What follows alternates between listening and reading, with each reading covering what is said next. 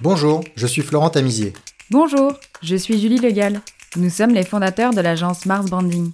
Nous accompagnons les marques de mode dans leur réflexion stratégique et leur développement opérationnel. Indépendants multimarques, franchisés, grands magasins ou concept stores, quels défis doivent-ils relever et quelle est leur vision du marché? Spécialistes du wholesale, nous avons créé ce podcast pour donner de la voix à ceux qui en ont le moins, tout en étant des acteurs indispensables du marché.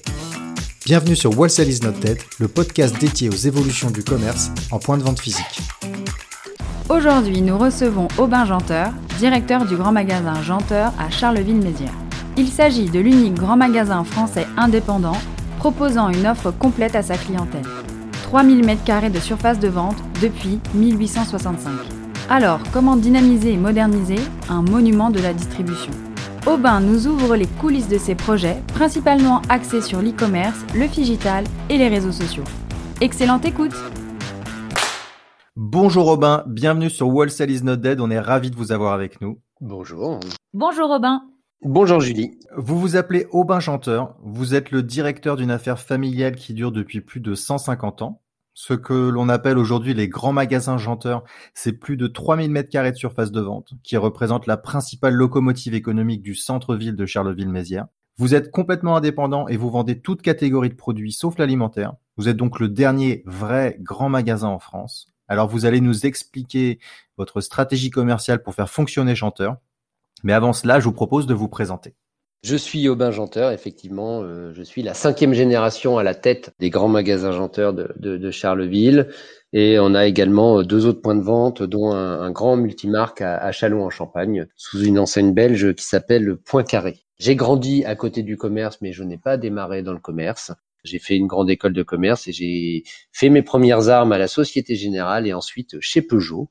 Qu'est-ce qui vous a donné envie de, de, de revenir dans l'entreprise familiale et de reprendre un petit peu euh, ce, ce, ce paquebot euh, énorme? Il y a déjà le fait que localement, euh, les, les, magasins janteurs, pour ceux qui ne connaissent pas et qui j'imagine sont nombreux, euh, on, a une spécificité. D'une part, nous sommes l'unique grand magasin indépendant en France. Alors, je préfère dire l'unique que le dernier parce que ça fait quand même plus. C'est pas, on n'est pas dans, dans de l'archéologie. Quand on dit grand magasin, est-ce que vous pouvez redéfinir euh, qu'est-ce qu'un grand magasin? C'est une excellente question parce que un, grand magasin, c'est pas uniquement un magasin qui est grand. Un grand magasin, au sens où on l'entend, ça va être un magasin de, de nouveautés, euh, au sens euh, où il a été développé. À savoir que c'est un magasin dans, le, dans lequel on va vendre un peu de tout, à l'exception de l'alimentaire. On a un cœur, un cœur de, un cœur de gamme qui est quand même autour du prêt-à-porter en homme, en femme, en enfant, mais aussi tout ce qui tout ce qui va être euh, accessoire, à savoir la chaussure, euh, la maroquinerie, la bijouterie, la parfumerie,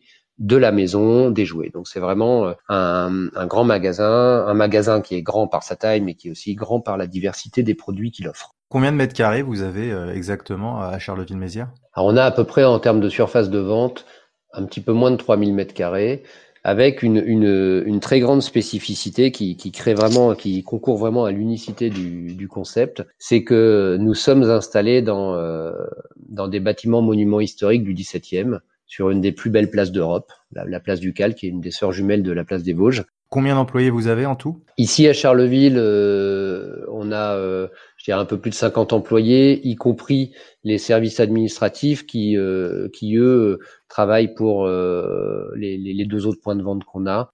D'accord. Et chiffre d'affaires, si on peut vous demander ça? Alors, le, le chiffre d'affaires de Charleville, on fait à peu près 8 millions et demi euh, de, en TTC, parce que c'est vrai que de, nous, les commerçants, on raisonne en TTC. Et les, mmh. les, trois magasins ont fait 10, 10, millions et demi à peu près en cumulé. Donc, est-ce que vous pouvez nous parler un petit peu des marques que vous avez, des fournisseurs? Alors nous, on est un podcast qui est, qui est, plus spécialisé dans la mode que dans les Playmobil. Oui. Euh, parce que j'ai vu que c'était. C'est à la mode les Playmobil. ouais, ouais, bien sûr. en ce qui concerne les enseignes, les, enfin les marques de mode que vos fournisseurs de mode, ouais. euh, est-ce que vous pouvez nous en parler un peu, nous les présenter? Quelles marques vous avez?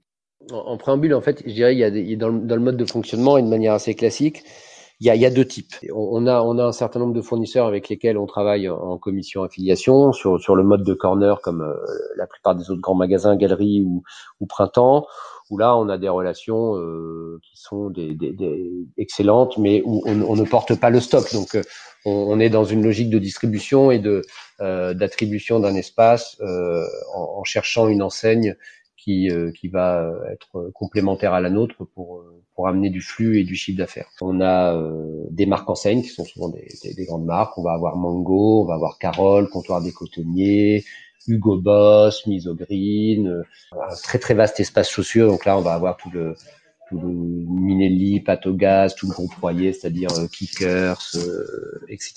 Donc ça, ce sont vraiment des, des, marques enseignes. Et alors, un petit peu en marge de, du prêt-à-porter, on a aussi quelque chose qui est très spécifique, c'est qu'à l'intérieur de notre grand magasin, on a une parfumerie d'enseigne, à, à, savoir Nocibé, qui exploite une sorte de très, très vaste corner de, de 160 mètres carrés.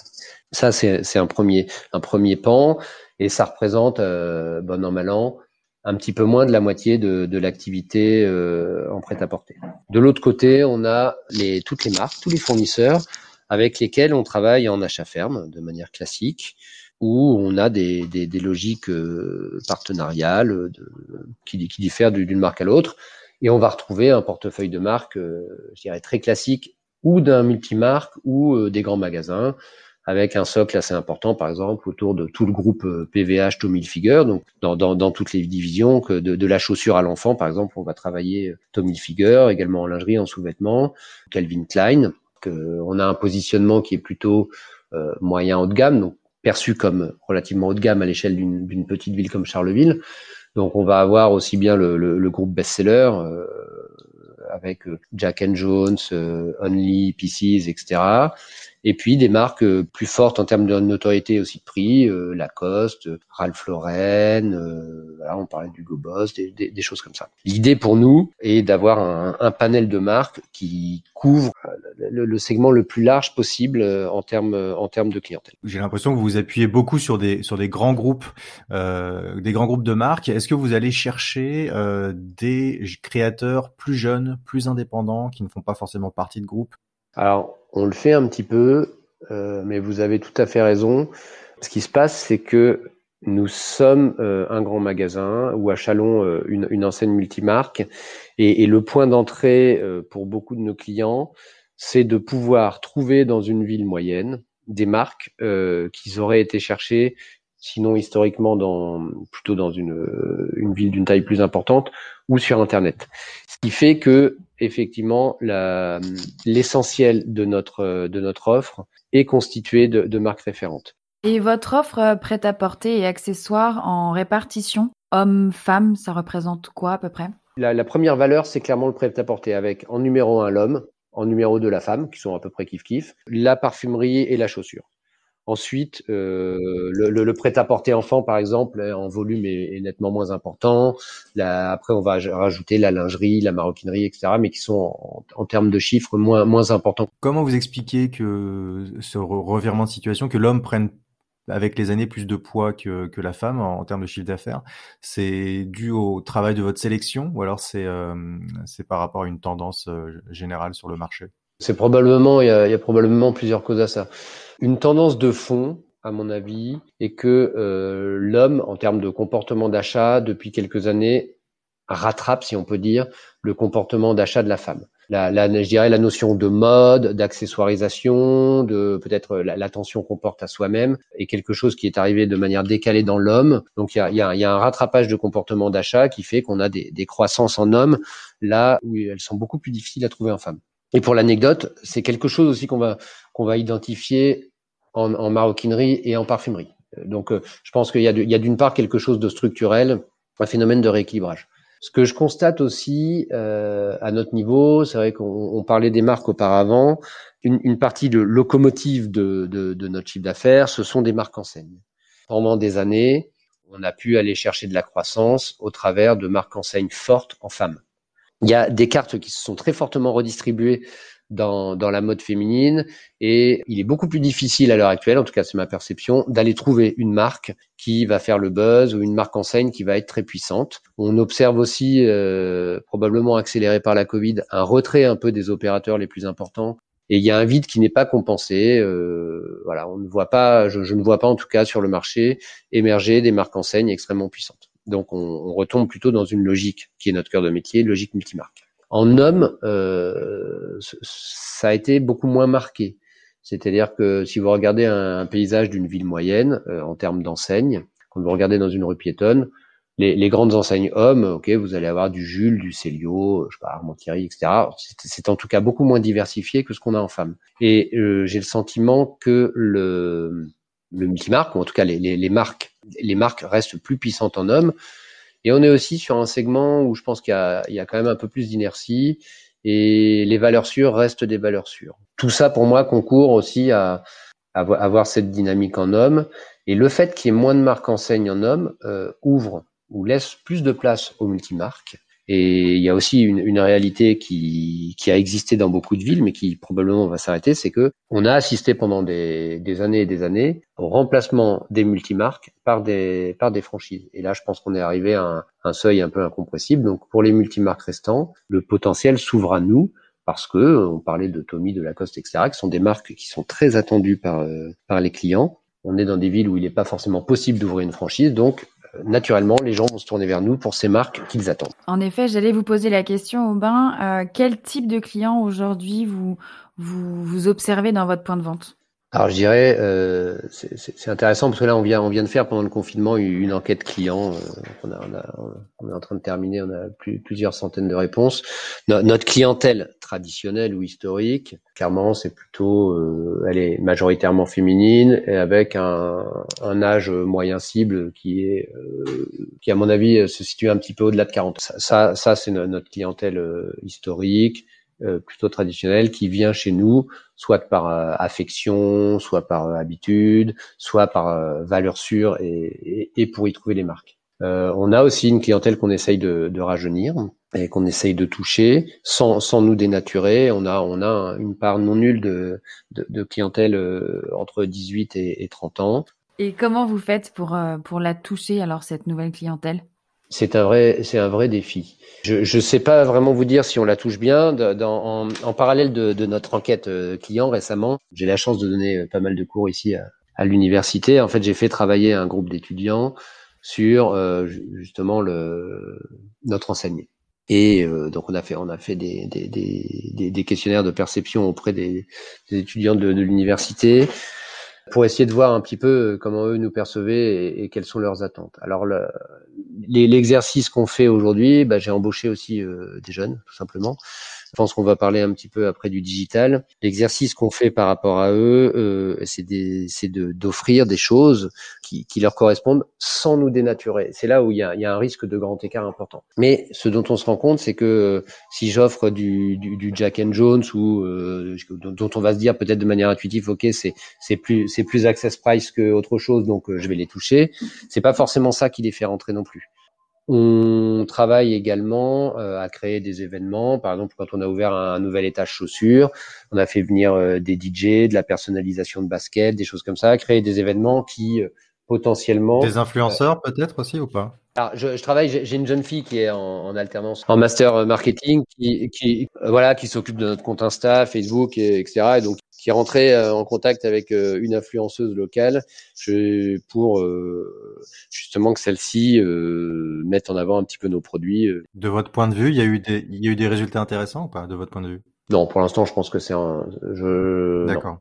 On travaillait là, justement le, en début de semaine avec un consultant en, je dirais, sur le digital euh, et sur le en image le, pour pour éviter de tomber dans un piège qui serait de d'essayer de devenir ce qu'on n'est pas. Voilà. C'est-à-dire bah, C'est-à-dire la, la, la, vraie question de fond en fait est, est de savoir nous, nous, dans notre approche, c'était de se dire, OK, on va essayer de, de, sonder un petit peu la perception que les plus jeunes, euh, notamment les étudiants, ont de, de notre enseigne, euh, voir ce qu'ils attendent et voir ce qu'on peut leur offrir. Je ne peux pas transformer un, un grand magasin historique comme celui-là en un pop-up euh, complet, euh, un pop-up store complet ou quelque chose qui euh, qui serait contre nature. Donc l'idée c'est de, de, trouver un juste équilibre entre entre l'image traditionnelle qui peut être véhiculée par un multimarque historique et, et, le fait de, de, de trop se rajeunir au risque de perdre notre clientèle traditionnelle. Donc et l'étude Aubin, pardonnez-moi, l'étude elle a révélé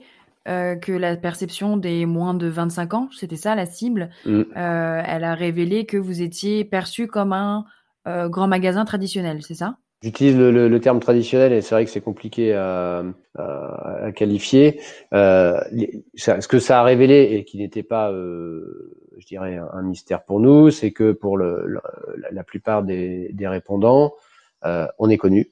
Donc ça, c'est déjà plutôt une bonne chose. Mais le fait d'avoir une notoriété spontanée n'implique pas que nous soyons fréquentés. C'est-à-dire que grosso modo, je crois que 75% des étudiants du campus disaient qu'ils savaient ce que c'était que Janteur ou qui nous connaissaient. Par votre historique, vous êtes. Ou parce que voilà, en plus on est voilà, c'est ne serait-ce que physiquement, on est on est dans l'hypercentre de la ville, donc euh, voilà, il y a il y a il y a cette euh, il y a cette chose-là. Mais euh, sur sur ces 75%, par exemple, il y en a que peut-être 25 à 30% qui disent fréquenter le, le magasin parce que dans leur perception, c'est un endroit dans lequel ils ne s'y retrouvent pas forcément. C'est-à-dire qu'en termes d'offres, ils, ils, ont une idée de cher. Quand bien même, euh, c'est ce qui est assez paradoxal et je ne sais pas jusqu'où on pourrait lutter, c'est euh, si vous prenez un produit euh, Jack and Jones ou Only qui sera vendu au même prix chez Intersport, qu'on le veuille ou non, dans un grand magasin qui, qui représente ce qu'il représente, la, la, perception de prix plus élevée. Ça sera pas la même. Ouais. Non. Et ça, euh, je, je, pense qu'on pourra pas forcément complètement le, gommer et peut-être qu'il serait inutile d'essayer de le gommer en, forçant, en forçant. C'est-à-dire que finalement, même les, plus jeunes viennent chez nous aussi intuitivement d'une pour y trouver quelque chose de valeur sûre. Ils savent qu'ils vont y trouver des marques, donc ils viendront peut-être plus pour faire des cadeaux et ils sont prêts à dépenser de l'argent. Ils viendront parce que ils sauront maintenant qu'ils auront telle ou telle marque. L'idée aussi, c'était pour, nous de leur faire savoir que, euh, je dis n'importe quoi, euh, voilà, ils pouvaient trouver Puma chez Janteur, qu'ils n'avaient pas mmh. besoin d'aller euh, uniquement chez Courir. D'accord, donc on est, on est bien d'accord, l'objectif n'est pas de changer l'offre, n'est pas de changer les marques, parce que les marques, vous les avez, au même titre que Courir ou Intersport, comme vous dites. C'est de changer la perception. C'est changer la perception que les plus jeunes ont de votre enseigne à travers le digital. Et quels sont les grands axes alors qui ont été à peu près définis euh, alors, ces réunions digitales? Alors, à travers le digital et à travers l'événementiel. Au, au, niveau du digital, les, les, grands axes ont été définis. Alors, on n'est pas encore allé complètement au bout, mais en tout cas, ce qu'on a, a initié depuis quelques années, c'est déjà euh, l'idée pour moi est de me dire, on est, nous sommes petits, donc on a, on a la force de l'agilité, mais on a aussi euh, l'inconvénient de, de, de, la, de la limitation technique, entre, enfin, ou, ou en tout cas de, de budget. Donc, cochons déjà bien les cases des fondamentaux c'est-à-dire euh, ayant une couverture digitale via les réseaux sociaux à peu près cohérente, en, ayant des comptes Facebook, Insta, etc., qui soient régulièrement alimentés. Donc, la, la, la, deuxième chose donc euh, que nous développons, nous avons franchi le cap aussi d'avoir un site de vente en ligne. Depuis combien de temps? Alors, on, on, a développé le site de vente en ligne en fin d'année. On l'a réellement lancé là durant, durant le confinement on se freinait beaucoup pour euh, en fait la question du référencement. Et je me suis rapproché au fil du temps. Euh, je, travaille beaucoup en partenariat avec des collègues multimarques parce que ça permet euh, à la fois d'échanger des bonnes pratiques et, de mutualiser des choses. Donc euh, sur la partie internet, sur la partie ERP, je travaille avec le même système qu'un de mes collègues de Normandie, Monsieur Abdelli, qui a euh, trois très grands magasins multimarques aussi. Donc on, a on a partagé le développement. On a commencé par lancer la possibilité d'acheter des cartes cadeaux en ligne, et puis on a interfacé notre ERP avec euh, PrestaShop, donc pour avoir une boutique en ligne. J'ai travaillé, j'ai pas mal d'apprentis euh, BTS, on les a fait beaucoup travailler pour faire du référencement, ils adorent ça.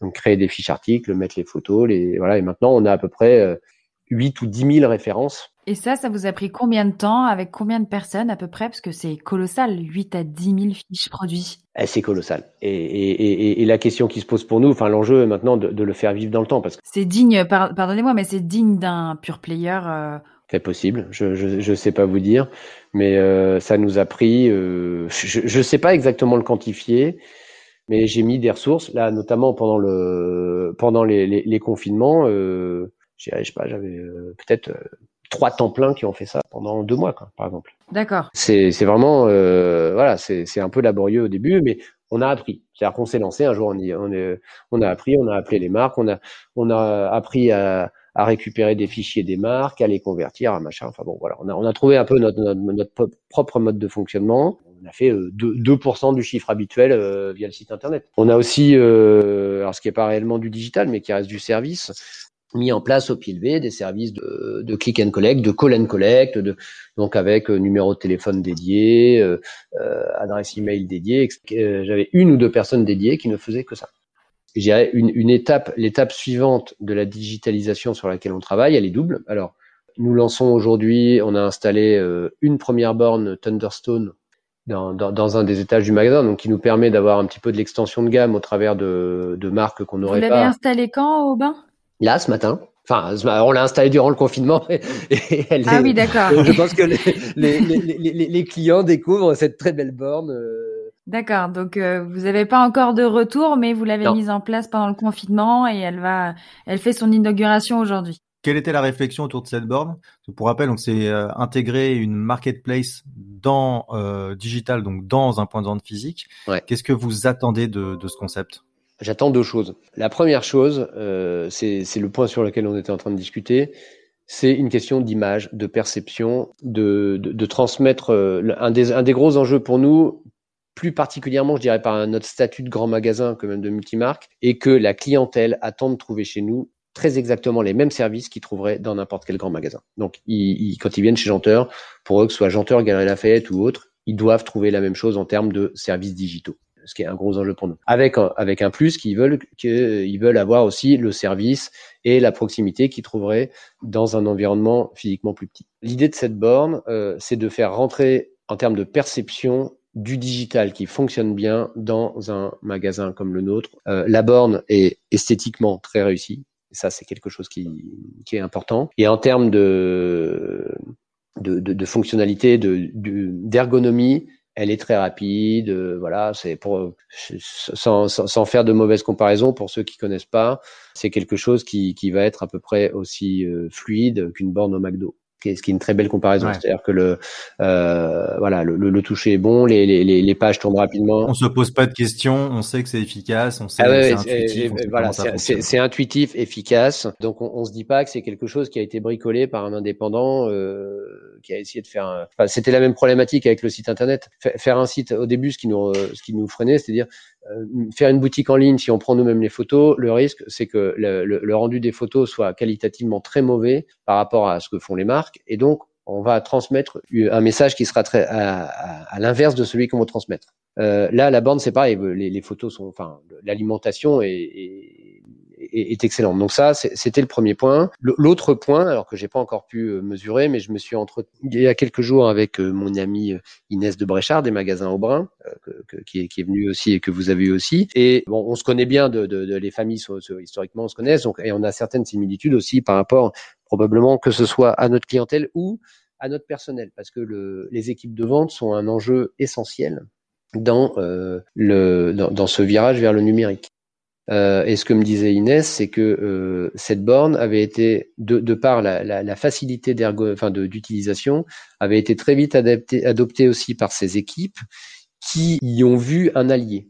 Et pour moi, l'énorme opportunité qui s'offre aux, multimarques et globalement aux points de vente dans les petites villes aujourd'hui, c'est que les nouvelles technologies nous permettent d'avoir euh, une offre euh, complète. Et euh, on se retrouvait un petit peu confronté à des à des réactions clients et que j'ai eu là encore récemment dans, dans, dans, les enquêtes clients. Par exemple, on a un grand stand Minelli, il y a un client qui nous met ah ben ouais mais force. Ce qui est un peu dommage, c'est que vous avez en boutique moins que ce qu'ils ont sur le site internet. Et c'est normal. Oui, mais on peut pas, on peut jamais tout avoir. Et non, et justement l'intérêt de, l'intérêt de cette borne ou des tablettes. Par exemple, on a, on a un stand, on a un stand Mango et assez vite on a, on a installé des iPads. Quand c'était bien utilisé, je me rendais compte que voilà, par extension de gamme, on pouvait avoir une augmentation du chiffre de 10 à 15 ou 20 avec les tablettes installées. Donc les tablettes sont euh, pluguées sur euh, le site internet de Mango. Voilà, alors là en l'occurrence c'est des tablettes, c'est un iPad que, que, le on va dire que, que le conseiller de vente a, autour du cou. Euh, mais donc là là ça implique, c'est là où il y a un vrai travail de formation par rapport à, s'il y a une borne, c'est que le conseiller de vente doit apprendre à utiliser l'outil numérique au sens large comme un complément de la vente physique qu'il va réaliser. Comprendre qu'un client qui rentre en magasin, il a déjà probablement euh, passer un certain temps sur Internet et que euh, sur l'aspect technique du produit ou autre, il le connaît déjà peut-être même mieux que nous. Il est indispensable pour nous si on veut rester des, magasins physiques, et je suis persuadé que le magasin physique a un grand avenir, que euh, pour rester et conserver notre ADN, nous devons aussi y glisser des nouveaux outils qui sont nos amis. À part Thunderstone et tout, ce qui peut être iPad et tablette, vous avez d'autres d'autres applications amis qui sont qui vous ont contacté sur le digital ou pas?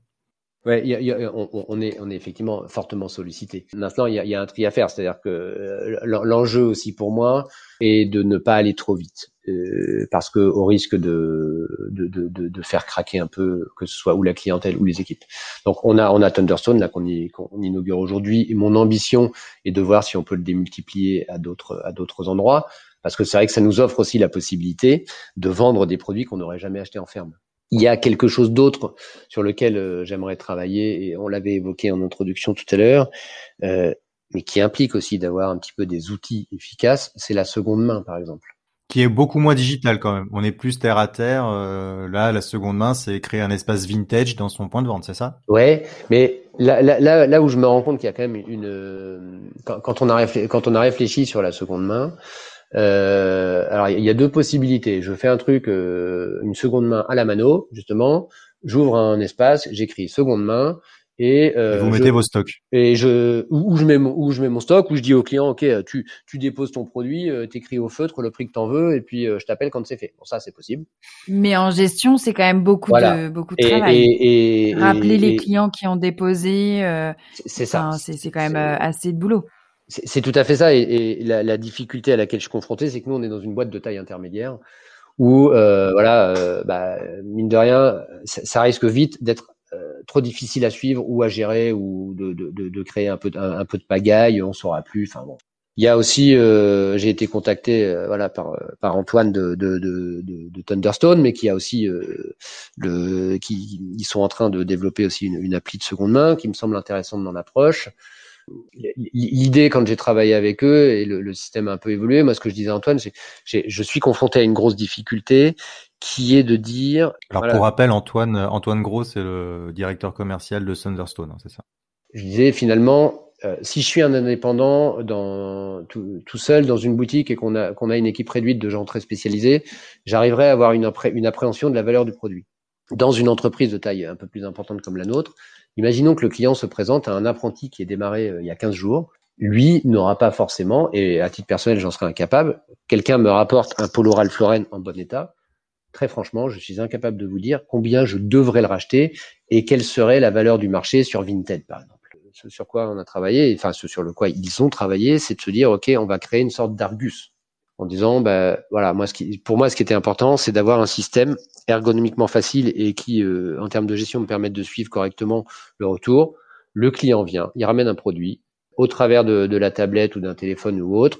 Je sélectionne retour, polo, marque Ralph Lauren, état bon, hop, samedi, tu le reprends 20 euros. Tac. Ces 20 euros, je vais pas les donner en cash. Euh, moi, je suis pas un cash converteur ou un OSE ou autre. Euh, L'idée, c'est pas que mon client euh, reparte avec de l'argent et que moi j'immobilise euh, encore plus de stock.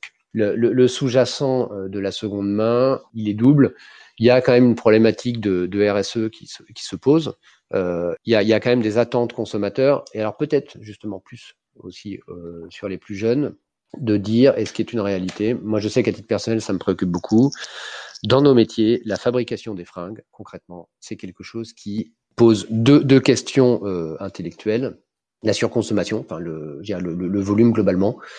Donc il y a, y, a, y a, cette problématique-là euh, et il y a la problématique de la réutilisation. C'est-à-dire que euh, nous nous sommes beaucoup nourris avec des phénomènes de mode en se disant ok change de vêtements tout le temps parce que dans 15 jours il est has-been, mais ça pose quand même je trouve intellectuellement et en termes de valeur, une question de euh, celle de la réutilisation. Nous, jusqu'à présent, nous avons toujours beaucoup travaillé avec des associations caritatives pour éviter de jeter. C'est-à-dire que voilà, soit on récupère les contre bons d'achat euh, et on donne un bon d'achat au client. Voilà, on récupère des vêtements en bon état et on les on les, on les. Aubin, vous faisiez déjà office de collecteur de pièces de prêt-à-porter auprès de votre clientèle. C'est ça par des. On a notamment des collègues de jeans en bon état qui fonctionnent bien. Et vous, vous chargez de les redistribuer après dans des associations ou des organismes adaptés. C'est ça, avec, avec, une seule condition, c'est que les vêtements soient encore euh, portables et mettables. Enfin, c'est l'idée, voilà, c'est vraiment c'est une démarche solidaire et on avait ça, on a ça en termes de vêtements et en termes de vaisselle ou de, de, de linge de maison. La seconde main, euh, c'est un peu un parallèle. il y a parfois quelque chose qui me gêne, c'est qu'on n'est plus dans le don. Dans ce cas-là, on est dans une optique mercantile. Mais il y a euh, un sous-jacent qui est de dire, OK, je n'ai surtout pas envie d'une manière ou d'une autre qu'on jette des produits qui sont encore utilisables. Je te donne un, bon de remise. Alors là, c'est là où on tombe un petit peu dans le marketing et aussi dans, dans l'intérêt pour nous. C'est ce bon de remise que je vais te donner, il est utilisable sur les produits neufs que je vends chez moi. Et immédiatement, c'est ça? Et, et immédiatement. C'est-à-dire qu'il peut transformer ses vieux habits en, euh, en argent et en nouveaux habits tout de suite. Voilà. Alors c'est, je dirais techniquement c'est pas du cash parce que je lui donne pas, mais en termes de perception client et en réalité c'est bien ça, c'est que bah, au lieu de au lieu de payer ton, ton polo 79 euros, tu vas le payer 59 euros. Voilà, c'est tout. Et votre client n'attend pas la vente, c'est immédiat, c'est ça? Pour l'instant, on l'a pas encore testé, c'est-à-dire qu'on est, on est encore dans la phase euh, un petit peu conceptuelle. Il y a les, les deux options sont possibles. C'est soit je laisse le produit en dépôt et euh, je donne un bon d'achat potentiellement plus élevé au client le jour où c'est revendu. Mais pour lui, ça implique Donc, quand même. Là, il faudrait, il faudrait créer un espace vintage ou seconde main dans votre ça. point de vente. Voilà. Mm. J'ai j'ai eu des discussions avec les équipes, mais là-dessus, on n'est pas forcément toujours euh, bon juge de ce qui va se produire parce que forcément, on l'a jamais testé. Donc, les, les- les équipes avaient un petit peu peur que ça vienne empiéter sur la vente du neuf et euh, que ça prenne trop de place ou que ce soit trop compliqué en gestion. Et ça, c'est un vrai problème. C'est-à-dire qu'effectivement, à un Sur moment 3000 donné- mètres carrés, vous n'avez pas euh, un espace pour euh, que vous pourriez dédier à ça? Si, je pense qu'on pourrait, on pourrait Dans un trouver coin, là. Euh, si, si, on, pour- on pourrait tout à fait en trouver un. Mais si vous voulez, la, question qui se pose pour nous, mais c'est- plus en termes d'usage, c'est réussir à, déterminer un espace et à donner l'habitude au client que cet espace est un espace dédié. Pour l'instant, on n'a pas, pas encore tranché, mais l'idée est en tout cas de récupérer des produits. Ça peut être aussi euh, trouver des marques locales. Ça, on l'a fait pas mal en, en déco, en bijouterie, etc. Mettre en avant euh, un circuit court géographique Le vrai défi pour vous, Aubin, ça serait de euh, vous faire euh, pas un étage, mais un, un, un corner euh, où vous avez des marques qui ne sont que éco-responsables Voilà. et qui ne font fait. pas forcément partie de ces grands groupes comme PVH ou Royer ou d'autres. Bien sûr. Et alors, c'est- aussi, euh, vous voyez, c'est aussi probablement l'intérêt du digital par rapport à ça. Via, via Thunderstone, euh, on, on implante euh, ou Caval, ou Engo, ou Fago, qui chacune à un moment donné ont, euh, enfin, un point d'entrée différent, mais qui va être ou, ou sur la fabrication, ou sur les matériaux ou autre. Le client est un peu schizophrène malgré tout, euh, ou on l'est tous, c'est-à-dire que dans un monde de rêve, on aimerait acheter un produit éco-responsable fabriqué en France euh, dans la boutique d'à côté avec un circuit court, mais au prix du Zara. Ok, Aubin. On arrive à la fin de cette interview. Euh, on a quelques questions pour conclure. Ce Ouais. podcast s'appelle Wholesale is not dead. On est toujours ravis de voir certains points de vente euh, qui peuvent traverser les siècles. Alors, comment vous, vous voyez l'évolution de, de votre surface de vente et l'évolution du marché dans les années à venir? Alors, j'ai pas de boule de cristal, mais le, une chose dont je suis sûr, c'est que il reste de la place et il y aura toujours de la place pour des magasins physiques et des magasins multimarques. Dans dix ans, euh, j'imagine que le marché sera euh, peut-être un petit peu dans certains domaines plus petit qu'aujourd'hui. Il sera un peu plus diversifié par tous les aspects qu'on vient de voir. Et euh, Janteur, dans dix ans, ça restera un magasin placé là où il est, dans les bâtiments dans lesquels il est, mais qui en termes d'offres et d'organisation sera profondément différent, je pense, par l'acc- la- l'accélération de tout, tout ce qu'on a vu. Je pense que nous aurons moins de stock, nous aurons peut-être plus de marques, nous aurons une, une dimension locale euh, plus forte. En préservant cette, ce, ce, ce- cet état de grands magasins indépendants qui, qui, qui propose une multitude de, de catégories de produits, ou, ou alors ça, vous imaginez le, le remettre en question? Non, ça, j'imagine pas le remettre en question, j'imagine le faire évoluer. C'est de faire en sorte qu'on ne- qu'on vienne chez nous, non pas uniquement pour repartir avec un vêtement ou un bien, parce que ça, c'est facile, on peut l'avoir par tous les, les biais. C'est que euh, travailler sur euh, le côté émotionnel, on vient aussi chez nous, c'est un peu comme un moment de vie. Alors, il y a, y, a, y a une démarche volontaire dans le fait de venir dans un magasin physique, il y a une démarche citoyenne, et il y a aussi une démarche humaine et relationnelle. Et ça, je pense que la- l'après-Covid va avoir accéléré des choses par rapport à ça. Nous sommes déjà un lieu de rencontre, et on voit aussi dans les études, euh, on travaille par exemple sur la mise en place d'espaces de restauration, de coworking, de services. Et Aubin, si vous aviez un message ou des conseils à faire passer aux détaillants et aux autres euh, acteurs du marché, euh, vous leur diriez quoi? Je leur dirais que, à l'instar de ce que j'ai à peine ébauché avec euh, un, un autre de mes collègues, retrouvons-nous, mutualisons nos forces. Le, numérique nous met face à, un, défi immense qui est celui de tenir le coup technologiquement. Après, voilà, c'est un exercice que nous devons mener à plusieurs, mais je pense qu'il il est important de se rapprocher les uns des autres. Fini l'époque où on pouvait se dire que les multimarques étaient concurrents. Euh, nous sommes le même écosystème et je pense que nous partageons tous les mêmes préoccupations. Super Aubin. Si vous aviez un message ou un conseil à donner aux marques, euh, quel serait-il? Le même, de, de passer, et certaines le font déjà très bien, de d'accentuer le côté partenarial et le côté durabilité. C'est-à-dire que nous devons tous éviter de tomber dans une logique financière à court terme qui serait pour une marque de dire je te donne de l'armise si tu fais plus 20, etc. Mais de construire ensemble durablement un avenir en se disant que les canaux sont toutes les façons complémentaires. Euh, ce serait une erreur pour euh, les marques, sauf celles qui peuvent se le permettre, de, de se dire qu'elles n'ont pas besoin de nous. Les multimarques sont indispensables pour que les marques puissent exister. Très bien. Bah écoutez Aubin Janteur, merci beaucoup pour cette interview, merci beaucoup pour votre temps, c'était super intéressant. J'espère que ça vous a intéressé autant que nous. Bah écoutez, c'était super, merci beaucoup. Merci beaucoup Aubin, très bonne journée. Merci à vous aussi. Si vous êtes arrivé jusqu'ici, c'est sûrement que l'épisode vous a plu. Merci de le partager autour de vous et de nous mettre une note 5 étoiles sur Apple Podcast avec un joli commentaire. Ça va énormément nous aider à faire connaître le podcast. Et n'oubliez pas de vous abonner. Si vous avez des besoins en accompagnement sur vos projets d'entreprise, n'hésitez pas à contacter Mars Branding, on va s'occuper de vous. Il suffit de nous écrire à info at marsbranding.com. À très bientôt.